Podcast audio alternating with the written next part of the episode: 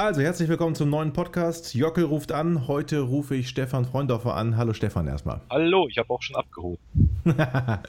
die meisten Videospieler, die werden dich wahrscheinlich kennen, aber verbessere mich natürlich, wenn ich falsch liege. Du bist eigentlich mal Lehrer gewesen, hast Chemie und Biologie studiert, hast damals nach dem Studium, soweit ich das weiß, aber keinen Job bekommen, weil die Noten zu schlecht waren. War aber irgendwie alles auch ganz gut, denn dann ging es ja ab in die Games-Branche. Powerplay-Redakteur Ende der 80er Jahre, Chefredakteur der Maniac in den 90ern, 2002 dann beim Bauer Verlag tätig. Das Magazin hieß damals E-Games. Hast du entwickelt, hast du geleitet, irgendwann ist es eingestellt worden. Ähm, bist aktuell freier Autor für viele Magazine, unter anderem auch den Spiegel und, und, und. Du liebst Spiele, du sammelst Spiele, du bist großer Retro-Fan und natürlich Kenner der ganzen Branche und natürlich bist auch noch ein netter Mensch. Habe ich was vergessen? Du, du, hast dich super vorbereitet. Ich muss noch zwei Sachen richtigstellen. Es war mhm. bei der Powerplay habe ich 98 angefangen, also nicht Ende der 80er leider. Äh, diese Zeit habe ich noch als Fan verbracht von, äh, von Computerspieleredakteuren, sondern eben 98. Da war ich dann mit meinem zweiten äh, Staatsexamen fertig und mit der Schule. Und wie du richtig sagtest, habe ich dann übergewechselt in, in die Games und, in die Videospielberichterstattungsbranche. Äh, und Maniac habe ich dann eben so bis, bis Anfang der 2000er gemacht. Und genau, und seitdem freelance ich vor mich hin. War leider noch nicht in Printspiegel, aber schon des Öfteren auf Spiegel Online mit diversen. Wann hast du deine Leidenschaft für Games eigentlich entdeckt? Wie ging's los? Ah, das ist äh, so richtig lange her. Also ich kann mich äh, eine der frühesten äh, Begegnungen mit Spielen äh, mit, mit einem echten Videospiel war mit Pong im, im Freibad bei uns am Ort. Äh, da stand äh, ein richtig alter Pong-Automat. Das müsste so 75, 76 gewesen sein um den Dreh rum. Ähm, und ich hatte schon vorher äh, mit Interesse so Automaten beäugt. Ich bin der 68er und ich bin, glaube ich, mal so mit, mit, mit sechs, sieben Jahren mit meinen Eltern nach Skandinavien und auf dieser Fähre, da gab's äh, eine Spielhalle mit lauter so elektromechanischen Games, also äh, Games vor diese Pixel-Revolution war mit, mit, mit Pong und, und später dann mit Space Invaders. Ähm, und die habe ich auch mit Leidenschaft gezockt. Flipper natürlich und eben auch wirklich von, von Beginn an äh, Automatenspiele. Mein Vater war dann so nett, meinem Bruder und mir, ich glaube es war Anfang der 80er, ein Atari VCS zu Weihnachten zu schenken. Und mhm. dann ging's halt, und dann war, dann war das Thema gegessen im Endeffekt. Ab da war ich äh, süchtig und leidenschaftlich und seitdem bin ich dabei. Ich musste beim dem Atari habe ich nie gekriegt, ich musste immer zum Freund gehen. Das war aber da bei vielen Leuten wahrscheinlich so, die dann immer gesagt, hey, du hast, du hast so ein Ding, ich will ja. mit dir zocken. Wir haben die Nächte verbracht. Äh, ich bin ja 70er Jahrgang, heute muss ich mir immer wieder die Frage gefallen lassen, sag mal, bist du nicht zu alt zum Spielen? Kam die bei dir auch mal auf? ähm, zum Glück nachdem ich ja jetzt wirklich seit 20 Jahren sowas äh, in der Branche arbeite und die Leute wissen, dass ich damit mein Geld verdiene, äh, in all dieser Zeit ähm, wundert die das nicht mehr. Und äh, heutzutage ist es nicht mehr so schlimm. Es kann sein, dass es zwischendurch mal äh, schon so ein bisschen äh, Leute geguckt haben, was soll das denn, äh, wächst der gar nicht mehr raus aus dieser Sache, aber eigentlich mittlerweile weiß es auch jeder bei mir im Bekannten- und Familienkreis, äh, dass das einfach meine Leidenschaft ist. Und äh, Spielen hat sich ja auch brutal durchgesetzt irgendwie durch, durch die ganze äh, Smartphone-Geschichte, durch äh, Spiele sind allgegenwärtig einfach in unserem Leben. Und ich glaube, äh, zum Glück diesen Berg, äh, diese Barriere haben wir, wir und die Branche mittlerweile wirklich überwunden. Vor allen Dingen muss man ja auch sagen, die Branche ist ja eigentlich relativ resistent. Also äh, die, die fällt jetzt nicht in sich zusammen, die wird es auch weitergeben. Ne? Also eigentlich ist das schon ja, für die Zukunft gedacht, mache ich mir da jetzt in der Branche erstmal keine Sorgen. Ist klar, es wird sich immer wieder umstrukturieren, aber erstmal gespielt wird sowieso immer irgendwie. Auf, auf jeden Fall. Das ist aber das, das Interessante ist, dass man, dass die Leute, die damals in der Branche gearbeitet hatten, also in den 70er, Anfang der 80er Jahre, die also in der goldenen Automatenspiel-Ära an, an Videospielen gearbeitet haben und, und für Atari VCS, da die dachten selbst zu einem ganz großen äh, Prozentsatz, dass das Thema eigentlich nur ein äh, vorübergehender Hype ist, dass in ein paar Jahren kein Mensch mehr äh, sich äh, über Videospiele äh, unterhält, äh, sich, sich dafür interessieren wird. Das ist auch, der, also jetzt habe ich mitbekommen, war vor ein paar Jahren mal auf der Classic Gaming Expo in Las Vegas, äh, wo also wirklich die ganz alten äh, Programmierer und Entwickler sich treffen mit, mit den Fans. Und da habe ich mit ein paar geredet und, und das kam bei, bei vielen Vorträgen und bei vielen Gesprächen einfach raus, die die haben damals, das, das, die haben den Tag hineingelebt, haben das gemacht, haben sich gedacht, okay, da mache ich jetzt meine Kohle mit, aber da wird in zehn Jahren sich kein Mensch mehr drum kümmern. Und plötzlich merken sie, jetzt, jetzt, äh, erstens mal ist dieses Thema immer noch richtig groß, das ist eine Milliardenindustrie, und zweitens interessieren sich plötzlich die Menschen für das, was sie damals gemacht haben. Ich hatte damals äh, angefangen, aufmerksam auf das Thema Computer und Gaming zu werden, als in der Schule ein Kollege äh, einen äh, Atari, nee, einen Spe ZX Spectrum mitgebracht hat, der mit Folientastatur, wo man die ersten Basic-Zeilen äh, schreiben konnte. Da war ich fasziniert und dann, dann ging es irgendwie weiter. Dann habe ich mir so ein Atari zugelegt, so ein äh, ähm, Texas, nee, ein Texas Instrument war es. Texas Instrument äh, TI 994A. Sagte dir noch was? Natürlich, den hatte mein Bruder. Ganz großartiges Gerät. Es gab auch ein paar ganz geile Spiele dafür. Parsec, ja. ein Weltraumspiel mit Sprachausgabe. Ganz, ganz großes Teil. Und dann konnte man so eine Extended Basic äh, Dings da reinschieben äh, und dann hatte man, konnte man äh, programmieren und äh, sogar äh, ähm, hier so Animation, nenne ich es jetzt mal, über den Bildschirm fliegen lassen. Das war ja. großartig. Interessanterweise, da habe ich auch äh, an, an dem Rechner von meinem Bruder meine ersten äh, so Gehversuche gemacht. Ich kann mich noch ganz entfernt erinnern, dass ich damals von Donkey Kong Junior äh, ein Level auf dem Bildschirm nachgebaut habe. Hat natürlich nie alles funktioniert, aber ich habe einfach die, die, diese Optik, diese Anmutung, zumindest die habe ich auf den Bildschirm gebracht mit dem TI. Wir hatten damals ein Basic Programmierbuch also meine Schwester und ich. Meine Schwester musste es mir vorlesen. Ich habe es dann reingehackt. Das war ein, da stand drauf, hier ein Formel-1-Spiel in Basic. Ja. Über 40 Seiten. Die sind alle total irre geworden. Und dann haben wir da endlich auf Run geklickt und dann natürlich äh, äh, Zeile 60 Syntax-Error, Zeile 80 irgendwie. Das funktionierte natürlich nie irgendwie. Dann habe ich es auch in die Ecke geschmissen und dann kam der große C64. Hattest du den auch? Den hatte ich auch. Also ich hatte ähm, ich hatte gespart und ich wollte, ich habe diese, weil du von Listings redest und von mhm. Eintippen. Es gab ja damals äh, ein paar Listing-Magazine auf dem Markt und ich habe mir diese Listing-Magazine gekauft. Ich hatte den Rechner nicht dafür, ich hatte die Rechner nicht dafür, weil diese Listings waren ja für diverse 8-Bit-Heimcomputer dieser Zeit. Ähm, aber mich hat es fasziniert. Also ich habe allein diesen Code gesehen und dann die Bilder von diesen Spielen und die Erklärung dazu und das fand ich so faszinierend. Deswegen hatte ich mir diese Homecomputer und CPU hießen diese Hefte, äh, habe ich mir gekauft und da waren natürlich auch Werbungen für, für Computerversände drin und da war mal auf der Umschlagseite eine schöne äh, Hochglanzwerbung für den Dragon 32. Der Dragon 32 ist ein 8-Bit-Computer aus Wales. Mhm. Äh, in England ist ja damals sehr viel entstanden auch äh, an eigenen äh, Rechnern. Und, und dieser walisische Rechner hatte einen, einen roten, äh, hieß Drache und er hatte einen roten Drachen als, als Logo äh, neben seiner Tastatur. Ich war fasziniert von diesem Gerät, habe auch gesehen in dem Listingheft, dass es Spiele für Dragon 32 gibt. Und dann habe ich mir bei diesem Versand für 1000 Mark oder sowas äh, diesen Rechner bestellt.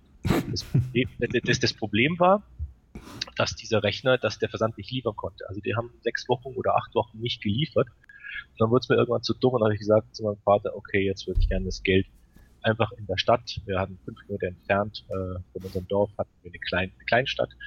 Und da sind wir einem Büroausstattungsladen, weil damals wo hast du Computer bekommen? Entweder in, in München, also in, in, den, in den Metropolen äh, rund um, den, um die Bahnhöfe herum in irgendwelchen Elektroshops oder eben über, über, ähm, über so Büroausstattungsläden äh, auf dem flachen Land. Mhm. Genau, und da habe ich mir dann ein C64 und ein äh, Bandlaufwerk dazu gekauft. Großartig, wenn man sich dann Kassetten vom Freund ausgeliehen hat, dass man das immer dann nachjustieren musste, den Tonkopf. Ne? Diese Justiererei war unerträglich. ich habe, ich hab, glaube ich, drei Datasetten gekauft. Ich dachte, es kann nicht sein, dass du irgendwas kaputt, aber es, es war, also dieses Tonkopf justieren war ein, ein Drama vor dem Herrn. Was ich ja ganz spannend finde, ist, dass gerade diese alten Spiele ja trotzdem immer noch Spaß machen. Es gibt dann äh, äh, Clones davon, es gibt immer noch Versionen, die auf Smartphones laufen, also die so an die alten äh, äh, Spiele angelehnt sind. Ähm, das ist ja trotzdem auch das Retro-Gaming, was dich ja auch beschäftigt, auch im journalistischen und nicht nur im privaten Bereich, das ist ja trotzdem immer noch ein Thema irgendwie, ne? Es äh, gab damals und es, es gibt immer wieder einfach ganz klassische Spielprinzipien. Es ist, äh, wenn du Spiele auch moderne Spiele kannst du, finde ich, äh, wenn man drüber nachdenkt, auf, auf äh, ein paar primitive Versatzstücke reduzieren. Wenn sie nicht gerade ähm, nur äh, irgendwie ein audiovisuelles Feuerwerk abfeiern. Mhm. Aber, aber im, im, Kern von der Spielmechanik her lässt sich vieles auf, auf, auf ein paar äh, ganz primitive Stücke einfach ja, reduzieren. Und, und, und diese äh, Prinzipien, die haben wir halt einfach schon seit 40 Jahren. Da hat sich nichts geändert. Was, was, was soll sich da geändert haben? Das sind, sind Reaktionstests und ähm, da ist dann irgendeine Mechanik drüber gebaut, aber im Kern äh, sind deswegen diese alten Spiele immer noch so reizvoll, weil, weil, weil die Mechanik sich nicht groß geändert hat. Natürlich die Optik. Wir, die wir es erlebt haben, können besser mit einer VCS oder mit einer C64-Optik äh, zurechtkommen als, als moderne Spieler ganz sicher, weil wir einfach noch mehr damit verbinden. Äh, aber mit dem Spielprinzip an sich, glaube ich, können auch moderne Leute, die, die jetzt erst aufwachsen mit dem Thema, äh, sich zurechtfinden. Aber ähm, wenn wir mal auf deine Sammlung zurückkommen, ne, kannst du mal beschreiben, wo deine Spiele und wo deine Konsolen lagern und was dein Umfang deiner Sammlung so betrifft oder hast du den Überblick selbst verloren? Nee, ich habe den Überblick nicht verloren. Äh, es ist auch erstaunlich, wie man Sachen im Kopf behalten kann. Also es ist immer noch so, dass ich, äh, wenn ich über eine Retro-Börse, über einen Flohmarkt gehe, äh, relativ genau weiß, äh, ob ich etwas habe oder ob ich etwas nicht habe. Natürlich, manchmal denke ich schon wieder Sachen, von die ich vergessen habe. Ähm, an, an Software-Titeln habe ich äh, gut 12.000 momentan, ähm, von ganz früh bis, bis modern, äh, wobei die nicht modernen Sachen überwiegen. Äh, und an Konsolen und Peripherie und Literatur, ich habe ja auch viele alte Magazine und so, das ist schwer, da habe ich, da habe ich keine Zahlen dafür, aber da habe ich alles Relevante, was man so braucht, würde ich sagen. Und was es so gab, natürlich gibt es immer noch Lücken, immer noch große Lücken, weil je mehr du dich damit beschäftigst mit der Thematik Videospiele und Konsolen und Heimcomputer, desto mehr siehst du, äh, wie viel eigentlich die letzten 40 Jahre hervorgebracht haben. Und das, das ist unmöglich, das alles ranzuschaffen. Aber die relevanten Sachen. Was hast du für ein Schätzchen, worauf du ganz besonders stolz bist? Das ist immer so eine Frage nach Lieblingssachen. Also ich eine schwierig zu beantwortende Frage. Äh, ich habe ja mit, mit Atari VCS das Sammeln wieder das Sammeln angefangen. Also ich hatte ja äh, lange Zeit nur gespielt und dann 95 kam ich wieder auf den VCS-Geschmack, habe mich zurückerinnert und hatte also diesen Nostalgie-Flash, den, den glaube ich alle Sammler am Start ihrer Sammelkarriere irgendwann haben. Äh, ist dann der Auslöser. Und deswegen liegen mir meine Atari VCS Spiele und die Atari VCS Sammlung schon sehr am Herzen. Ähm, da habe ich äh, um die 1000 äh, Stück, ich glaube 700 davon auch in Schachtel, was, was für so alte Spiele natürlich schon äh, eine irre mhm. Sache ist. Äh, da finde ich zum Beispiel sehr schön, wenn ich mich jetzt hier umschaue in meinem Arbeitszimmer, wo sehr viel von diesen Sachen steht. Äh, ich habe äh, vor ein paar Jahren aus Japan mal eine Atari 2800 mitgebracht. Das ist äh, mhm. die japanische Version des, des VCS, schön in, in einer Schachtel mit äh, japanischen Schriftzeichen drauf. Das, das finde ich toll. Das ist auch eher was, was, was selteneres hier. Ich habe auch ähm, von Nintendo zum Beispiel ähm, werden die meisten Hörer ja wissen, dass Nintendo schon vor den Videospielen äh, eine Spielzeugfirma war, Karten sehr viel gemacht, in Karten, Karten mhm, mhm. auch sehr viel Spielzeug. Also ich habe zum Beispiel ähm, das Duck Hunt. Duck Hunt sagte vielleicht was, äh, ist ein NES äh, mhm. Lightgun-Spiel gewesen mhm. in den 80er Jahren und Duck Hunt gab es aber schon 1976 und das war ein ähm, auch ein Lichtpistolenspiel, aber ohne Konsole. Mhm. Äh, also mit, mit, mit einer äh, Lichtkanone würde ich nicht sagen, es war na, eine Pumpgun, so eine Lichtpumpgun und, mhm. und die, die Ente, die du abschießen musst, die wird mittels eines Projektors, eines simplen Ach, kleinen ich kann Projektors mich erinnern. Ja, ja, die ja. Wand projiziert. Und das, das Ding habe ich vor, vor vielen Jahren mal äh, von einem Händler aus Venezuela besorgt. Frag mich nicht, wie ich zu dem kam.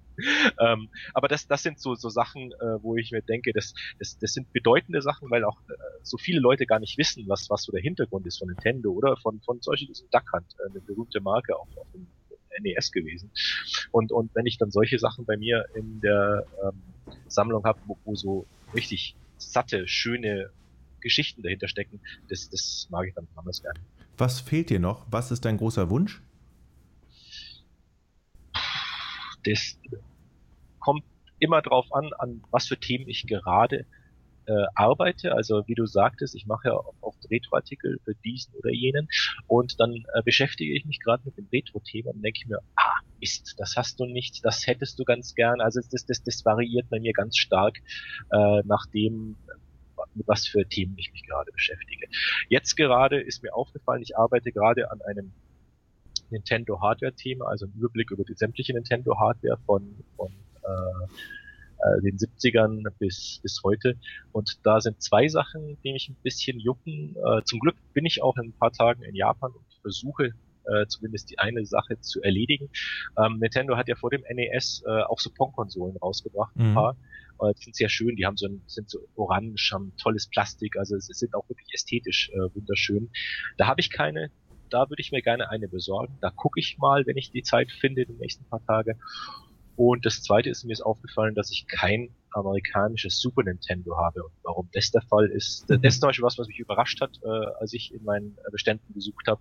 Es kann sein, dass da eine lose Konsole irgendwo liegt, die habe ich nicht gefunden. Und da hätte ich gerne einen US Super Nintendo in Box. Das wäre zum Beispiel eine Sache. Nintendo ist natürlich aktuell auch ein großes Thema. Wir reden jetzt nicht über Super Mario One oder, oder Pokémon Go, ähm, sondern über, über Switch. Die kommt äh, in diesem Jahr raus. Ähm, viel ist jetzt oder wird jetzt gerade bekannt gegeben, ist das ein Ding, wo du sagst, okay, schauen wir mal, wie das läuft. Könnte, das sagen ja viele, ja, also auch nach hinten losgehen. wie ist denn so deine, deine Richtung? Was glaubst du, äh, äh, wo es hingeht? Das ist Nintendo ich meine, was wir gelernt haben aus, aus den letzten Jahrzehnten ist, dass Nintendo immer für eine Überraschung gut ist. Immer, immer, immer. Also, wir haben letztes Jahr allein die Überraschung mit Pokémon Go gehabt, auch wenn da natürlich Nintendo nur mhm. begrenzt dran beteiligt war, äh, sondern ja eher Niantic, die, diese mhm. Ex-Google-Firma ja äh, dafür federführend war. Nichtsdestotrotz, ähm, äh, Nintendo ist immer für eine Überraschung gut. Nintendo DS damals war eine ganz überraschende Konsole, wo jeder sagte, was ist denn das für ein Unsinn mit diesem Doppelbildschirm? Es war brutal gut verkauft. Nintendo Wii äh, war eine brillante Idee, wo auch am Anfang äh, keiner so recht mit Nintendo mhm. mitzog, mit der ähm, Vision, die sie dahinter hatten. Ähm, manchmal versagen diese Visionen. Das ist halt einfach so. So, so ist die Welt. Ähm, deswegen, ich bin erstmal gespannt, wie die Vision hinter Nintendo Switch sein wird. Äh, und dann, dann lasse ich mich davon überraschen. Jetzt äh, noch ein paar Tage bevor das offiziell alles äh, gezeigt mhm. wird, äh, rumzumunkeln, was jetzt da genau für eine Hardware drin ist und wie das Ganze aussieht. Also ich hoffe, sie haben einen tollen Plan dahinter. Es kann ganz gut sein, dass, dass sie keinen tollen Plan dahinter haben, wo ich auch erstmal den Kopf schüttle und sage, so ein Unsinn, äh, Sargnagel. Allerdings, Nintendo wird auch, äh, selbst wenn Nintendo Switch jetzt nicht ähm, das, äh, die Neuerfindung des Rades ist, äh, wird Nintendo weiter. Was ähm, sagst du zu VR aus deiner Sicht? Ähm, das wurde in diesem Jahr extrem gehypt. Äh, manche sagen jetzt auch schon, ja, vielleicht ist das auch gar nicht so geil. Äh, klar, das Spielerlebnis, muss ich selber sagen, ist toll. Für mich reicht es aber nicht, ähm, ja, so zwei, drei Stunden mal damit zu spielen. Ich bin da noch nicht hundertprozentig überzeugt. Wie ist deine, deine Meinung zu dem Thema? Ich fand von vornherein, dass äh, VR nur auf, äh, auf, das, auf das Gaming zu spielen ist, ist einfach zu, zu kurz gedacht. Ähm, ich, ich denke, dass VR als, als Zukunftstechnik äh, in, in vielen verschiedenen Bereichen sehr wichtig werden kann und wohl auch wichtig werden wird, meiner Meinung nach. Ähm, und da ist Spielen nicht mal das Wichtigste. Spielen ist natürlich immer so, so wie Pornografie, ist immer so, so ein äh, Brecher für, für neue äh, Entertainment-Hardware irgendwie, dass das ist immer damit kommt er in den Markt hinein. Aber, aber darum geht's glaube ich, gar nicht. Äh, vom Spielerischen her ähm, ist es, ja, geht's mir wahrscheinlich ganz genauso wie dir. Ähm, nach den ersten Bauerlebnissen, die wirklich wow sind, und das muss man einfach mal erlebt haben, und das, das sind Sachen, die du, mhm. du zum ersten Mal mit echt mit, mit sowas Neuem, mit so einer neuen Welt äh, in Kontakt kommst, das, die vergisst du auch nicht. Also das, das sind tolle Erfahrungen, Erfahrungen, die man nicht vergisst, sein Leben lang wahrscheinlich. Das, das müssen irrsinnige Erfahrungen sein, das sind sie.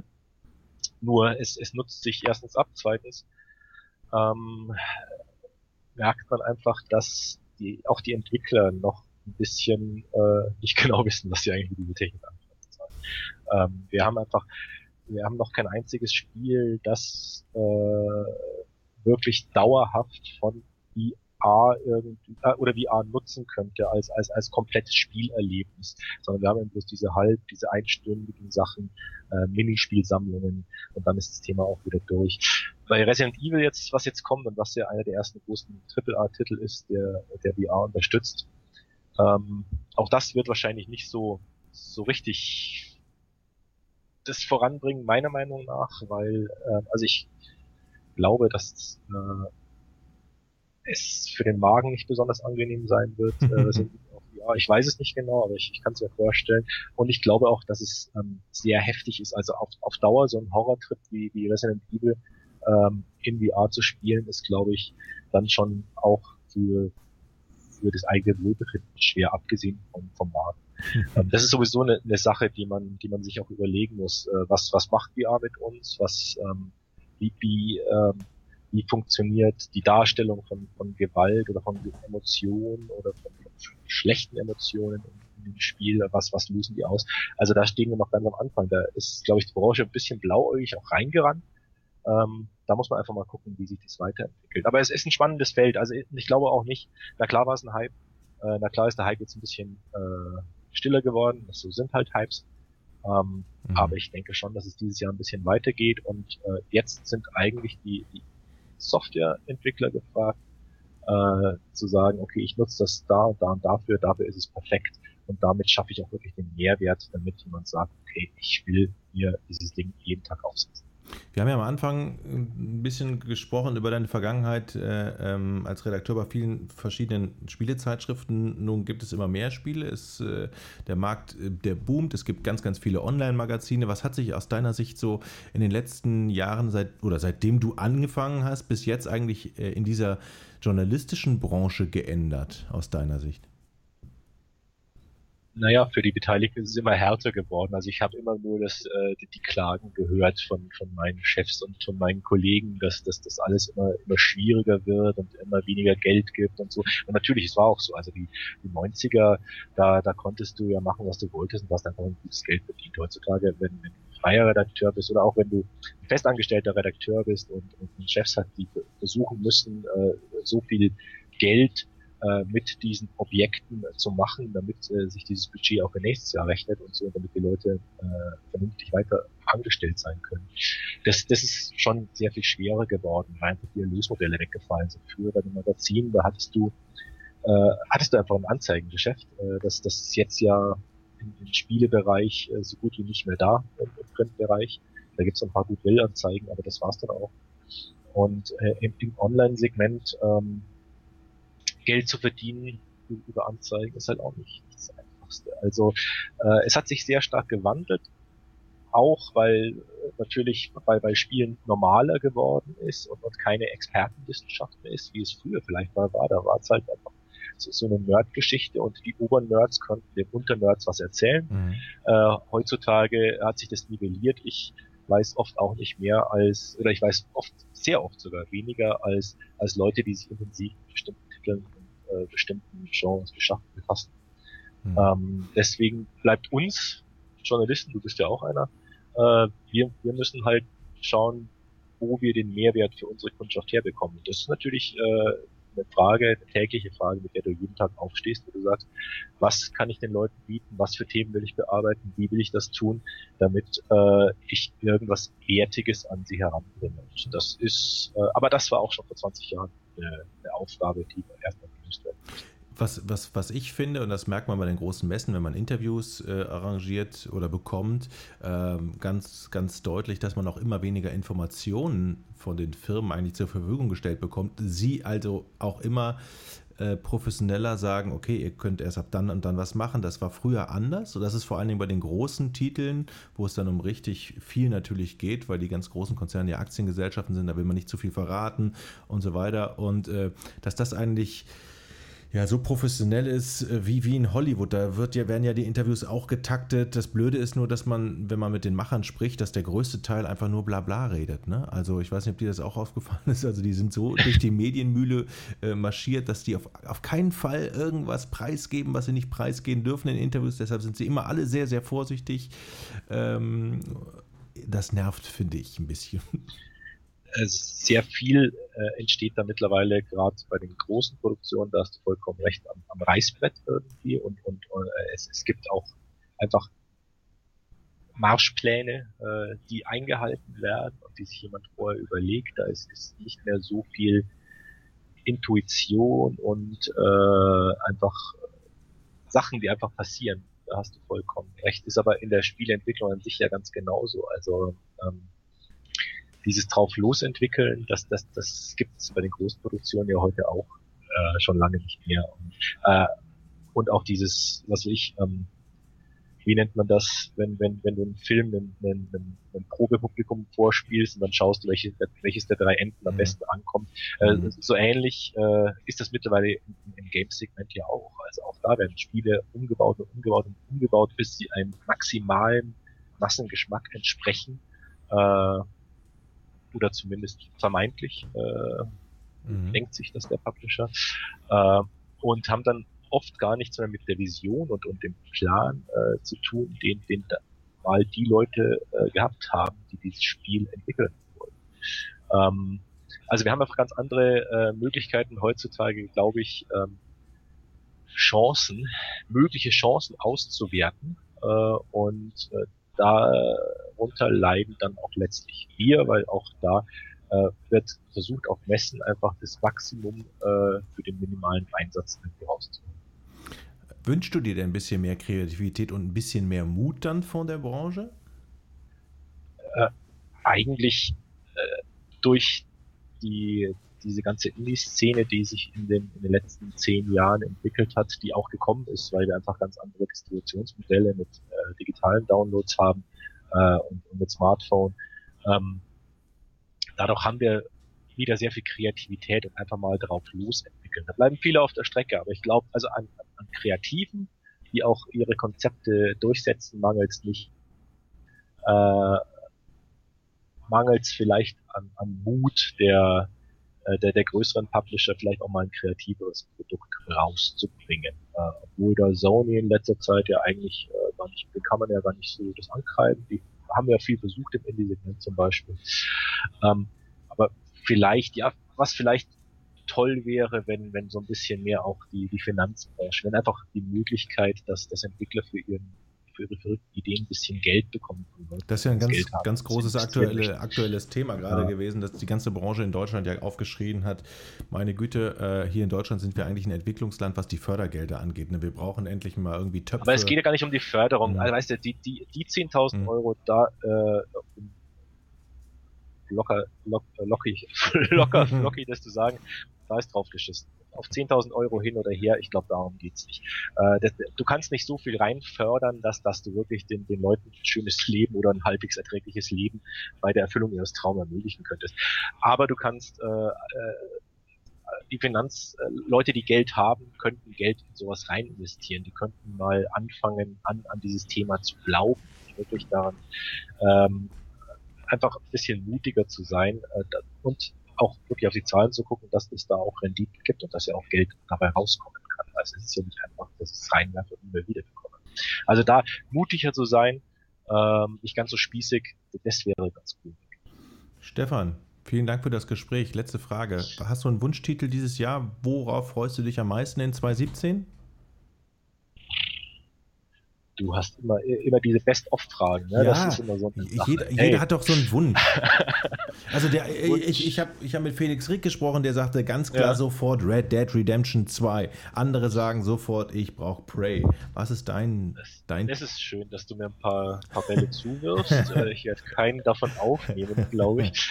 Ähm, hey, das Jahr ist, ist noch richtig lang. Also was, worauf ich mich jetzt freue und womit das Jahr super startet, ist in zwei Wochen Resident Evil 7 das wird toll. Mhm. Da habe ich jetzt schon große Hoffnung dafür.